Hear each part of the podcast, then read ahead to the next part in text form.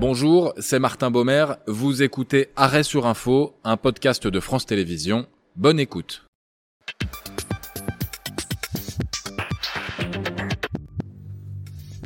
Soyez les bienvenus dans Arrêt sur Info, une demi-heure, trois dates et des experts pour décrypter l'une des actualités principales de la semaine. Avec comme question aujourd'hui, comment l'Allemagne en est-elle arrivée à, à, céder pour finalement livrer des chars à l'Ukraine et quelles conséquences aussi pour l'avenir du conflit?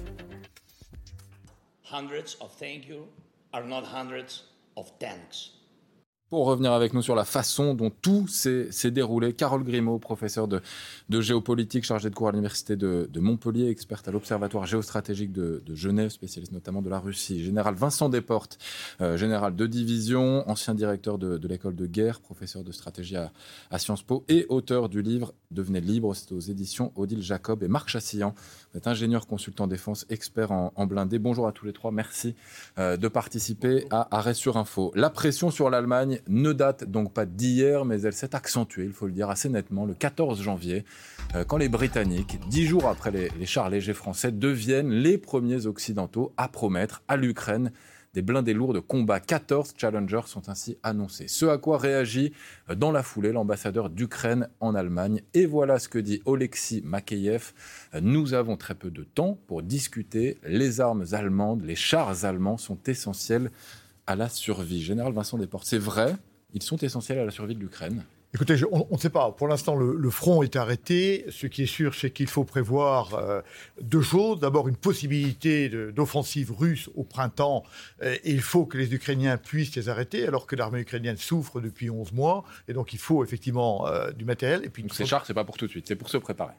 enfin, il faut les chars, la décision est prise maintenant. Les chars commenceront à être efficaces une fois que les gens seront entraînés au niveau individuel, au niveau de la brigade, de la division, du corps d'armée, etc. dans plusieurs mois. Et on dit que les chars américains arriveraient en septembre. Donc on voit bien que ce n'est pas tout de suite. Mais en tout cas, si on ne prend pas la décision maintenant, ils ne seront jamais là. Donc effectivement, il faut la prendre. Et puis n'oublions pas que la volonté du président Zelensky et des Ukrainiens, c'est de reprendre les 15% de territoire qui leur ont été volés euh, par les Russes et que pour cela, les chars seront évidemment extrêmement utiles. Il faut un moyen de offensive. Ils ne feront pas le travail tout seuls, mais ils, sont, ils pourront être le fer de lance de la reconquête le moment venu. Quelle utilité, Marc Chassian, des, chars? Pourquoi l'Ukraine en a besoin sur le terrain euh, Et, jusque-là, on en avait peut-être moins besoin?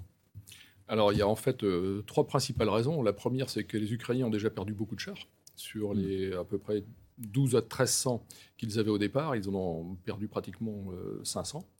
Euh, et ceux qui restent sont très usés. Euh, parce qu'un char qui reste sur le terrain pendant, euh, pendant 9 ou 10 mois d'opération euh, intense prend des coups, est endommagé et doit être réparé. Hmm. Donc il y a dans le dans l'objectif des Ukrainiens un phénomène de, régénération de potentiel, c'est-à-dire qu'en fait, il leur faut des chars. et qu'elle est incapable elle-même de les produire.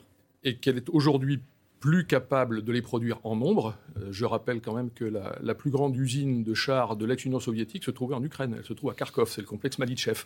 Mais c'est un complexe qui a beaucoup souffert et qui n'est plus en état aujourd'hui hmm. de, produire des chars, des chars en nombre. Euh, Carole Grimaud, le jeu politique de Volodymyr Zelensky est, assez fin sur, euh, sur cette question. il sait qu'avec le, oui du Royaume-Uni d'envoyer des challengers, ça va entraîner toute la suite, ça va faire boule de neige. Finalement, les autres vont devoir le faire. Oui, euh, c'est effectivement le, premier, euh, le premier signe est venu euh, du Royaume-Uni avec ses challengers. Et bien sûr, c'est un, c'est un, un, un, verrou qui avait déjà commencé au, mois de janvier à, à, sauter, je dirais. Et bien sûr, Volodymyr Zelensky comprend là que cela va faire boule de neige et que les autres pays vont probablement suivre ce mouvement-là. bon, on voit par la suite que c'est, c'est, c'est ce qui s'est passé, c'est ce qui se passe aujourd'hui. Donc c'était un, voilà, c'était une, une, une, une, forme de, de, de, force d'inertie qu'il fallait mettre, mettre en œuvre à ce moment-là. C'est ce qu'il a fait. C'est calculé de la part de Volodymyr Zelensky de bah, cette euh, escalade entre guillemets de demande à chaque fois on va aller on va d'abord demander euh, demander des chars légers à la France on va ensuite en demander des plus lourds on a vu cela effectivement c'est une c'est une, une, quête c'est une demande constante d'ailleurs euh, du côté du Royaume-Uni certains députés demandent au gouvernement d'établir une liste une bonne fois pour toutes mm. c'est-à-dire une liste de matériel qui est prévu d'apporter à l'Ukraine pour que l'Ukraine puisse évaluer sa stratégie au fur et à mesure et que cela soit clair aussi pour, les, pour les, Britanniques, savoir vers, vers, vers, vers quel but hmm. ils s'engagent et quel est le matériel, le matériel prévu de livrer. Général, Vincent Desportes. Oui, alors il faut, il faut noter dans cette affaire-là le, rôle de la France, hein, qui, euh, qu'on critique souvent, mais qui a, été, qui a déclenché le mouvement en, euh, en mettant ce qu'elle pouvait donner. On voit bien qu'avec les Leclerc, il y a une difficulté, mais elle a donné ce qu'elle pouvait donner, des dissercés qui ne sont pas des chars lourds, mais qui sont équipés quand même d'un canon de 105, si je ne me trompe pas, qui, qui, peuvent rouler très vite et qui ont déclenché le mouvement. Les Britanniques ont suivi, et puis petit à petit, euh, les, les, choses, les choix ont avancé. Donc je crois qu'il faut rendre hommage. Sans les chars légers français, il n'y aurait pas eu la livraison, en tout cas aussi rapide. Je, n'en sais rien. Mais en tout cas, le mouvement est parti comme ça. Il faut rendre hommage à la France, qui est souvent critiquée hmm. sur ce sujet. Oui, alors il faut rappeler quand même que euh, au, début de la guerre, enfin dans les premiers mois de la guerre, euh, les pays occidentaux ont livré des chars. ils en ont même livré en nombre. Ils ont livré plus de 350 chars. C'était en fait des, chars, euh, des modèles soviétiques des, T-72 pour faire T-72 pardon pour faire simple, qui étaient en fait dans les dans les armées euh, polonaises, euh, tchèques et, slovaques. Euh, donc il y a déjà eu un, mouvement de massif de chars opérés par les occidentaux, qui a peut pas forcément été noté par par tout le monde. donc on n'est pas aujourd'hui dans une nouveauté en livrant des chars. Ce qui est nouveau, c'est que nous livrons de nouveaux modèles de chars modernes. alors des chars plus occidentaux. des chars occidentaux. Sur, sur, le côté moderne, il faudrait ensuite mettre un peu de pondération parce que j'ai noté que certains pays euh, qui étaient prêts à livrer des chars Léopard 2 vont en fait livrer des anciens modèles de Léopard 2 euh, qu'on appelle le A4, enfin sans rentrer dans des détails. Ce sont des chars qui ont été construits quand même dans les années 80, hmm. donc on ne peut pas vraiment dire qu'ils soient les plus modernes. Les plus modernes. Bon, vous parliez de la, Pologne justement, plusieurs capitales européennes font pression sur, euh, sur l'Allemagne à ce moment-là, ça, commence à dater maintenant de, de, de, plusieurs jours, voire plusieurs semaines, et en tête donc la Pologne et son Premier ministre Mateusz Morawiecki. La bataille pour notre liberté, notre avenir, fait rage au moment où nous parlons. Et si nous investissons depuis des années dans du matériel de guerre lourd, dans des chars, il ne faut pas les laisser rouiller dans des entrepôts, mais les remettre entre les mains des défenseurs de l'Europe. Carole Grimaud, pourquoi mettre la pression sur l'Allemagne spécifiquement? Parce que l'Allemagne est réticente et a montré des réserves dès le début, même avant l'invasion. Euh, euh, des Russes en, Ukraine, euh, l'Allemagne était déjà réticente au moment où les États-Unis et les Britanniques offraient déjà de, livrer des armes en Ukraine. Cette réticence-là, on en a beaucoup parlé, elle est, historique, mais elle est également au niveau de la société même allemande. là, les récents sondages montrent 46% qui sont en faveur de la livraison de ces chars léopards dont on parlait tout à l'heure. 42% sont contre on voit bien cette société hmm, allemande aussi qui est divisée sur le sujet. C'est pour ça que l'Allemagne refuse? L'Allemagne refuse pour, beaucoup de raisons. D'abord, la dernière fois, d'abord, la faiblesse du, constitutionnel de l'Allemagne fait que le, chancelier Scholz a des difficultés à prendre des, décisions. Il faut qu'il établisse un compromis, comme vous l'avez dit, madame. En fait, eh bien, il n'y a, a, pas une volonté ferme du gouvernement. Il n'a pas la facilité que pourrait avoir qu'a le président euh, Macron pour, euh, pour décider. Ensuite, il y a un certain nombre de réticences. Et la, la première, c'est peut-être aussi, c'est que les, les, Allemands sont des grands brûlés et que la dernière fois mm. qu'on a vu des chars allemands en Ukraine, ça a quand même fait vilain, quoi. Et que les souvenirs sont quand même pas très bons. Et ça, ça reste au creux, au, au, creux de la pensée, enfin, de, des, viscérales, des viscéralement. Donc ça, ça a sûrement euh, beaucoup joué. On, a beaucoup entendu que le, le la ligne rouge, finalement, on emploie beaucoup ce mot de ligne rouge, c'est parce que les chars deviennent, et même si vous avez dit que ça avait déjà été livré, mais que deviennent davantage des armes offensives. C'est le cas? Alors, je, vais m'exprimer devant un général de cavalerie qui, a, commandé une brigade, une brigade de chars. Et euh, il n'y a pas, pas d'armes offensives, il n'y a pas d'armes défensives. Il y, a, simplement la façon avec laquelle on, les, utilise. Donc euh, un char, ça peut tout faire en fait. Hein. ça peut défendre et ça peut attaquer. Euh, la véritable nouveauté, et pourquoi il y a une, pression sur l'Allemagne, il y a un aspect contractuel. C'est qu'aujourd'hui, factuellement, le premier parc euh, euh, européen de chars, ce sont des chars Léopard 2. Et le côté contractuel, c'est que euh, dans, tout, contrat d'armement, vous avez une clause de non-réexportation. Donc pourquoi est-ce qu'il y a une pression sur l'Allemagne? Ben, Pour ces deux raisons. les chars Léopard 2 sont relativement disponibles. et d'autre part, ces, chars ne peuvent pas être livrés sans l'autorisation que, que, Berlin donnerait à Varsovie, à Lisbonne mm. euh, ou, à Stockholm. Et s'il y avait eu 2000 chars Leclerc en, service en Europe, la pression aurait été sur la France. C'est aussi simple que ça. Mm. C'est exactement ça. C'est l'une des raisons principales. En tout cas. Ah, ah bien sûr, non, très, très, très, clairement. Et c'est pour ça que je crois personnellement que donner 15 euh, chars Leclerc à, l'Ukraine, ce ne serait pas un service à l'Iran. Et je me demande même qu'ils vont faire euh, des, chars, des chars britanniques. Parce qu'il faut une homogénéité du parc qui ne peut s'obtenir en Europe qu'avec des léopards. Alors la Russie réagit évidemment via le, porte-parole du, du, Kremlin et comme à son habitude, on va l'entendre, Dimitri Peskov a des mots assez belliqueux. La Grande-Bretagne, la Pologne et d'autres pays européens qui veulent fournir des équipements militaires plus avancés à l'Ukraine ne pourront pas changer la situation sur le terrain. Cela ne changera rien, l'opération militaire spéciale se poursuivra et ces chars brûleront comme les autres. Pas tout, parce que... Que, cherche la Russie en disant cela? Euh, Les chars brûleront, quoi qu'il arrive. Euh, du côté russe, euh, ces chars sont, alors pour, certains, pour certains analyses, d'un côté, ces chars peuvent représenter un danger euh, bien sûr, c'est un danger euh, qu'on ne veut pas affirmer, qu'on ne veut pas avouer. Donc, euh, on les brûlera, ils ne changeront rien, etc. De notre côté, la situation inquiète. c'est aussi la participation de, donc de, un renfort d'armes et une entrée une, pour, du côté russe, hein, une entrée finalement de l'OTAN dans ce conflit. Euh, la peur aussi qui s'efface, la peur, euh, c'est-à-dire qu'ils perçoivent cette ligne rouge qui a été franchie donc par les Occidentaux de la livraison de ces chars comme une ligne rouge qui sauterait et une, euh, une, limite qui n'est plus, qui n'est plus présente. Donc la peur des pays alliés de l'OTAN n'est plus là. Si la ligne rouge qui auparavant bloquait euh, les, euh, euh, les, intentions de, des pays alliés de l'OTAN, autant ne pas discuter de ces lignes rouges. Ça, c'est certains analystes russes qui le disent. Autant ne pas parler finalement des lignes rouges. Et la dernière chose, donc, c'est finalement, puisque l'OTAN se entre de plus en plus dans ce conflit lentement, mais apparemment ils sont convaincus que, c'est que, la continuité va se, va se, va se faire, c'est-à-dire que les avions vont être livrés.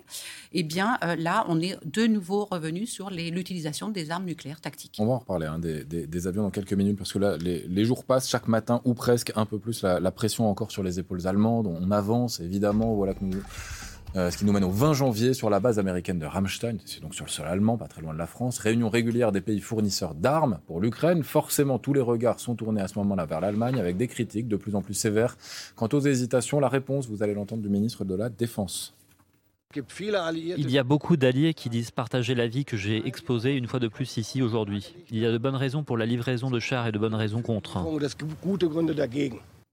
Général Vincent Desportes, il parle de pour et de contre à, à peser. C'est quoi les contres? La livraison de chars. Hmm. Moi, je ne crois pas qu'il y, ait de compte. Par contre, je ne crois pas qu'il faille imaginer une seconde que c'est la solution à tout. Hmm. Hein, peut-être ça aussi dans, les pour et les contre. C'est-à-dire que si on livrait que les chars, ça ne sert à hmm. rien. Le combat, c'est un combat interarmes. C'est ce qu'on dit dans les, dans, dans, les armées de terre. C'est-à-dire que c'est un, combat, euh, c'est un combat du génie, c'est un combat de l'infanterie. Tout le monde doit aller ensemble. Le char ne, ne va pas résoudre ce problème. Et puis, en général aussi, le combat, il est interarmé. Et les, les grandes percées blindées qu'on a connues, c'était bien des percées avec des chars et des avions. Et donc, c'est d'ailleurs pour ça que Zelensky remonte encore la pression en demandant, en demandant des avions. Donc, les chars ne sont pas tout, il faut y aller, mais il faut bien imaginer c'est pas eux qui vont passer sur les fossés anti-chars comme ça. Ils vont pas passer au milieu des champs de mines comme des dieux au-dessus hmm. des mines. C'est pas comme ça. Et, donc les chars sont une chose, mais derrière, il y a tout un accompagnement à, à, donner pour arriver à constituer une masse de manœuvre qui puisse produire un effet sur le terrain. Les chars seuls ne le feront pas. Alors c'est quoi l'accompagnement? Sur le, sur le terrain. Déjà, qu'est-ce qu'on livre en livrant des chars? Alors, l'accompagnement sur le terrain, ce qui, est intéressant, c'est qu'il a déjà commencé. Parce que là aussi, c'est une information qui est peut-être passée un petit peu inaperçue. C'est que les pays occidentaux euh, se sont engagés à livrer, par exemple, 200 véhicules de combat d'infanterie, qui sont les, Bradley, les Marder et les CV-90. Et euh, ces véhicules de combat d'infanterie sont absolument essentiels euh, à la manœuvre des chars. Ce sont véritablement les, les escorteurs et les protecteurs des chars sur le terrain. Et si vous arrivez à constituer des, des unités avec dans un rapport un pour un, par exemple, hein, de, véhicules de combat d'infanterie et de chars, vous commencez à, créer un, début de corps blindé qui a une, qui a une certaine cohérence. Et comme le disait le, général Desportes, à ça, il faut ajouter euh, des véhicules pour protéger toutes ces unités face à la menace aérienne, donc des automoteurs euh, d'artillerie. Mm-hmm. Il faut amener des, véhicules d'assaut du génie. Il y, a, tout, un, il y a tout un environnement. Et bien sûr, il y a derrière toute la logistique, parce que ces chars sont quand même assez gourmands en logistique. Donc il faut des ateliers mobiles, il faut des pièces de rechange.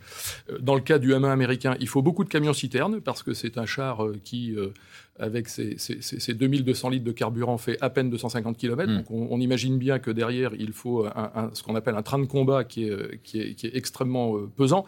Et donc, effectivement, l'entrée en service de ces chars ne va pas se faire toute seule.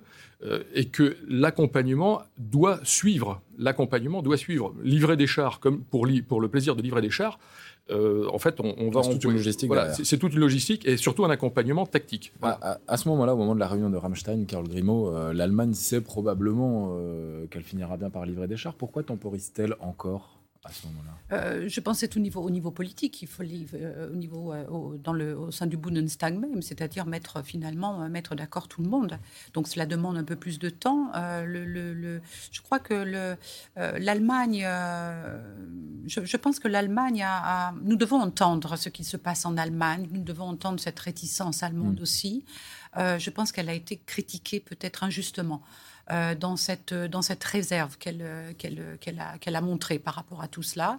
Euh, en attendant du côté russe, et ce qui est intéressant, c'est que finalement, euh, l'Allemagne n'est pas perçue, en tout cas dans les déclarations, on a vu là les déclarations contre, qui se portaient contre la France, l'Allemagne n'est pas perçue comme le pire ennemi. Ah oui. Voilà, c'est ce qui est, assez étonnant. Qui manipulent c'est les États-Unis, ce sont les États-Unis et le Royaume-Uni historiquement manipulent l'Allemagne pour que l'Allemagne ne se rapproche pas de la Russie pour des pour des questions géopolitiques, mais euh, le, pire ennemi, c'est euh, le Royaume-Uni, donc les États-Unis qui manipulent cette Allemagne, et la Pologne. Le rôle central de la Pologne aujourd'hui est particulièrement menaçant du côté russe. C'est-à-dire cette, cette Pologne est bien plus menaçante qu'une Allemagne qui livrerait des chars léopards. D'ailleurs, euh, Vladimir Poutine, euh, un peu provocateur, je résume ses propos, hein, dit-nous, contrairement aux États-Unis, euh, quand il y a eu la séparation de l'Allemagne en, quatre, après la, guerre mondiale, nous, on est partis et pas, pas les Américains.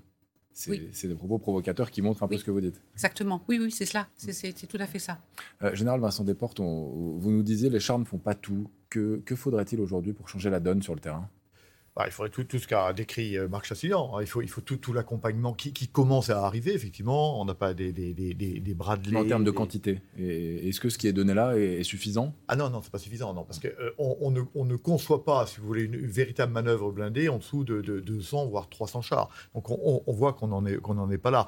Et, et donc c'est des chars qui, pour l'instant, seront utiles en termes défensifs en termes défensifs en attaquant, parce que le char défend en attaquant. C'est un peu, c'est un peu la base. Surtout ces chars-là. La grande différence entre un char euh, des soviétiques, enfin de, de, constitution russe et cela. Alors c'est d'abord ce qu'a dit Marc Chassillon, c'est la, la rusticité du russe ou du char russe, et donc il n'y a pas de, beaucoup de logistique derrière.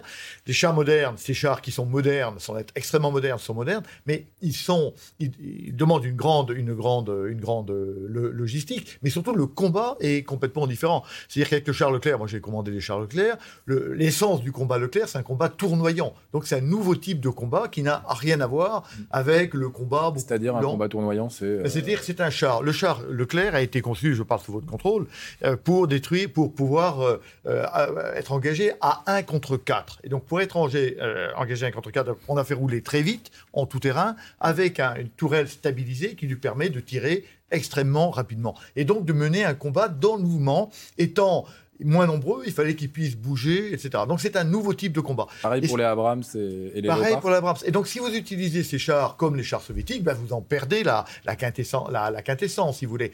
Et, ça, ça va rajouter du temps à la formation des, des unités blindées, parce qu'il y a tout ce type de combat qui est à apprendre. Sinon, ils pourront utiliser ces chars, mais ils ne le feront pas en utilisant tout le meilleur de ces nouveaux équipements.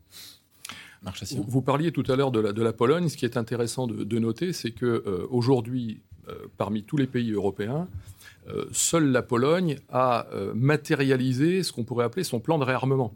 Euh, on, a, tous entendu euh, le, chancelier Scholz mettre 100 euh, milliards hmm. d'euros sur la table pour, pour voilà, bon, dont on sait déjà qu'il y en a une trentaine de millions qui vont partir aux États-Unis pour acheter essentiellement des avions, des hélicoptères.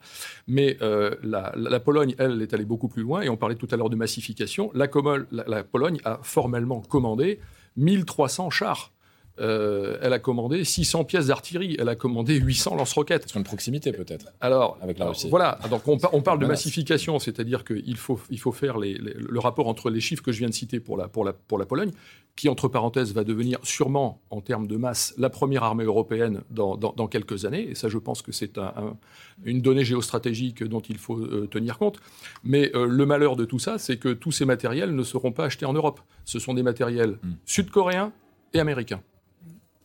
Euh, c'est intéressant pour terminer sur, euh, sur la, réunion de Rammstein. L'Europe, l'Occident dit euh, on n'est pas en guerre et pourtant on a quand même tout le monde qui se réunit sur une base militaire en Allemagne, autour des États-Unis. Oui, effectivement. Alors, qu'est-ce qu'a dit Jan Stoltenberg lors de cette réunion à Rammstein Que donc il est persuadé que la, Russie se prépare donc à une guerre longue Mm. Hein, c'est bien ses propos, qu'il se prépare à une guerre longue et que donc il, faut équiper euh, l'Ukraine aujourd'hui pour euh, justement regagner ces territoires-là. Donc voilà, depuis, on est euh, dans cette direction-là, c'est-à-dire aider l'Ukraine avec ses chars, peut-être avec les avions, on le verra, pour regagner ces territoires et ne pas inscrire cette guerre dans, dans, la durée, ce qui est tout à fait, ce qui n'est pas du tout l'intérêt des États-Unis. Parce que pourquoi une, guerre longue voudrait dire qu'on se rapprocherait de plus en plus du risque euh, de, de, la participation de l'OTAN. Euh, véritablement dans cette guerre et du risque hmm. nucléaire. Euh, se rapprocher d'une guerre longue, c'est bien, c'est bien cette, dimension-là qui est, qui est dangereuse. Donc les États-Unis veulent aller vite, vite, que ça se termine vite. Voilà, c'est, je crois que c'est l'essence même de, cette réunion de Rammstein. Bon, l'Allemagne a temporisé jusqu'à donc devoir céder. On arrive le mercredi, le 25 janvier, quand le chancelier Olaf Scholz, devant les élus du Bundestag, euh, leur dit non seulement que l'Allemagne va autoriser l'envoi de chars par d'autres pays, mais en plus en envoyer elle-même. Par conséquent, dans tout ce que nous faisons, nous devons toujours indiquer très clairement que nous faisons ce qui est nécessaire et ce qui est possible pour soutenir l'Ukraine. Mais nous empêchons en même temps une escalade de la guerre vers une guerre entre la Russie et l'OTAN et nous continuerons toujours à observer ce principe. Et Dimitri Peskov, euh, toujours lui, réagira très vite pour dire que les Occidentaux étaient directement impliqués dans, le conflit. Euh, Général Vincent Desportes, on est sur une victoire de Volodymyr Zelensky avec cette euh, livraison ou sur une défaite d'Olaf Scholz Les deux je dirais qu'on on est, trop dans la lecture politique quand on, pose cette question. sur une défaite de l'Europe et sur une défaite de l'OTAN. Et, je vais expliquer. Ce qui est frappant dans cette affaire-là, d'abord, c'est intéressant ce que vous avez dit, c'est-à-dire qu'effectivement, l'Amérique, cette guerre sert l'Amérique. Ah, à tout point de vue, les, les États-Unis, mais il faut qu'elle soit contenue. Et ça, c'est la politique américaine. Quand je dis que c'est une défaite de l'Europe, moi, ça m'a fait du mal de voir l'Europe ne sachant pas ce qu'elle voulait faire, hmm. etc. Ça n'existe pas, on se pousse du coude. L'Europe existe pas. Depuis le début, depuis le début, elle n'existe pas. Mais c'est terrible de voir. Ça a été un signe très net. Et quand je, quand je dis que c'est une défaite de l'OTAN, que, dit Scholz? Scholz dit, il, appelle le grand parrain, euh, M. Biden, et dit euh, tu, veux bien venir avec moi Tu m'accompagneras. Ça veut dire que l'Allemagne ne croit pas à l'article 5 de l'OTAN, ce qui est quand même assez frappant. C'est-à-dire que normalement, elle donne des chars, si la Russie l'attaque, les États-Unis arrivent. Et donc, en fait, ils veulent une réassurance. Et ça me rappelle la Pologne, qui était exactement dans la même disposition d'esprit au mois d'avril dernier. On se rappelle qu'on demande Zelensky demande à la Pologne de lui donner ses avions, ses avions, euh, euh, de, fabrication. La Pologne était plutôt partante. Voilà, était plutôt partante. Mais il y a une condition. Moi, je vous les donne à une condition, c'est que moi, j'amène mes avions à Ramstein, qui est une base américaine de l'OTAN, mais américaine. Et puis les Ukrainiens viennent les chercher là. C'est-à-dire que même la Pologne. On ne veut pas trop s'impliquer. Non, c'est pas ça, mais elle ne croyait pas à l'article 5, sinon elle pouvait le faire. Elle aurait été attaquée elle est sous l'article 5, les États-Unis arrivaient, mais ils ont demandé une réassurance. Ce qui fait que le vieux sentiment du général de Gaulle de 58, qui disait, euh, mm. qui disait moi je me méfie quand même de cette affaire-là, eh bien on voit que ça existe toujours et que les pays européens ne croient pas à l'article 5. C'est quand même en creux quelque chose de tout à fait intéressant. Je vais essayer, Carole Grimaud, de prendre un peu à rebours ce que dit le général Vincent Desportes. Est-ce qu'on n'est pas sur une victoire allemande, celle d'avoir réussi à faire plier les Américains? C'est-à-dire, on ne va pas y aller seul, euh, vous allez venir avec nous. Euh, le, en ce qui concerne l'Allemagne, la, politique étrangère, la politique de sécurité de l'Allemagne repose sur deux choses euh, depuis la, fin de la Seconde Guerre mondiale. C'est premièrement ne pas déclencher une guerre tout seul euh, et ne pas être, être dans le cadre d'une alliance. Donc cette, cette, démarche allemande de demander une réassurance des États-Unis mm-hmm. par rapport au char Abrams, qui permettrait donc l'approvisionnement en léopard est tout à fait logique dans la euh, politique euh, de sécurité allemande.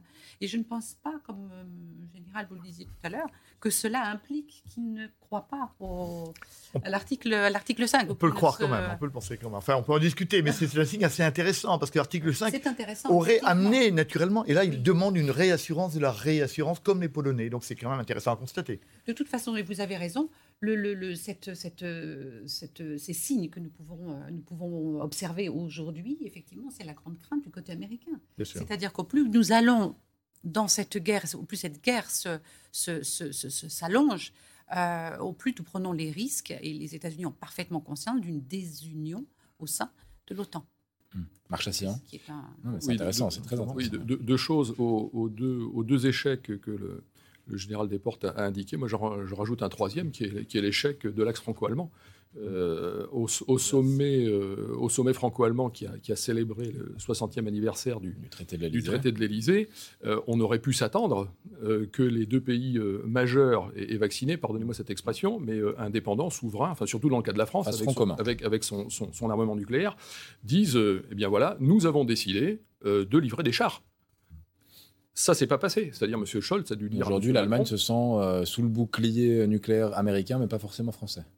Ah bah ça, c'est sûr. Ça, c'est une, ça, c'est une absolue certitude.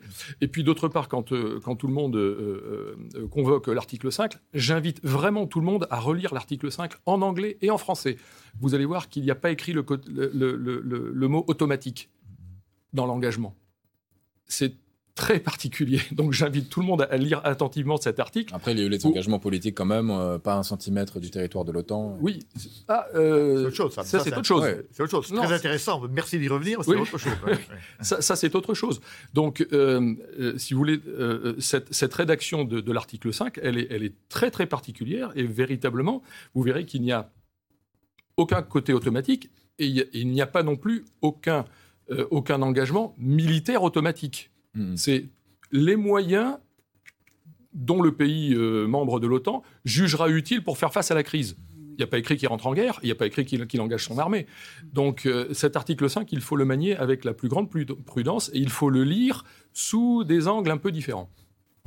Vous voulez réagir? Oui, oui, non, je suis tout, tout à hmm. fait, vous avez tout à fait raison. Effectivement, cela sera, euh, je dirais, à la, la, discrétion de chaque, de chaque pays de considérer s'il y a danger, s'il y a euh, obligatoirement une, nécessité à intervenir, euh, effectivement. Donc c'est véritablement un problème et, on est justement au moment, on est à un point où on se pose cette question-là. Hmm. c'est bien, bien de la soulever et je trouve que c'est Charles Leclerc, même s'ils sont, comme vous le disiez, peut-être pas si importants que cela. Je trouve que les discussions que nous avons depuis euh, l'annonce de ces, euh, de, ces livraisons de chars, euh, le Léopard en tout cas, les discussions que nous avons, que nous entendons sont bénéfiques et sont saines. Ah oui. nous, devons avoir ces, questions qui se posent. Nous devons et Est-ce qu'on est prêt, nous, aussi à livrer des chars Absolument, absolument. Et je trouve ça sain. Je trouve que c'est un débat sain qui prend forme aujourd'hui euh, après une année, je dirais, de, guerre et d'aide et, de soutien à l'Ukraine. Mais nous devons nous poser cette question. Alors, ce débat, ça, on va l'avoir en 30 secondes à peine. Euh, Général Vincent Desportes, on n'aura pas le choix français de livrer des, des chars Leclerc ça, ah. va, ça va arriver. Et au-delà, euh, ah je la question, moi, je suis pas les avions. Je suis pas du tout sûr. Les avions, c'est autre chose. On voit quand même qu'il n'y a aucun avion qui vole en, Ukraine aujourd'hui. Donc on peut se poser la question.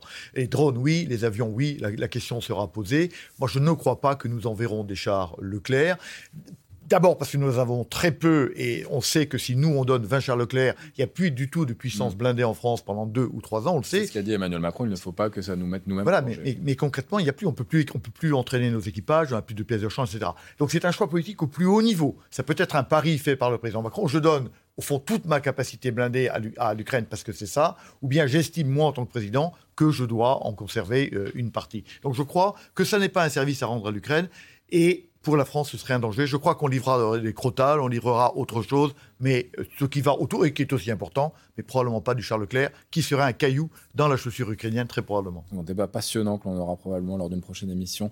Euh, des chars livrés à partir de fin mars, je crois, si, en tout cas les délais les, plus rapides. Les avions, on verra plus tard. Merci à, tous les trois d'avoir participé à, à, Arrêt sur Info, émission bien évidemment que vous pouvez retrouver en replay, franceinfo.fr et désormais en podcast aussi sur l'ensemble des plateformes d'écoute. C'était Arrêt sur Info, un podcast de France Télévisions. S'il vous a plu, vous pouvez bien sûr vous y abonner, mais aussi nous retrouver en vidéo, c'est sur franceinfo.fr ou sur le canal 27, chaque samedi en direct à 10h.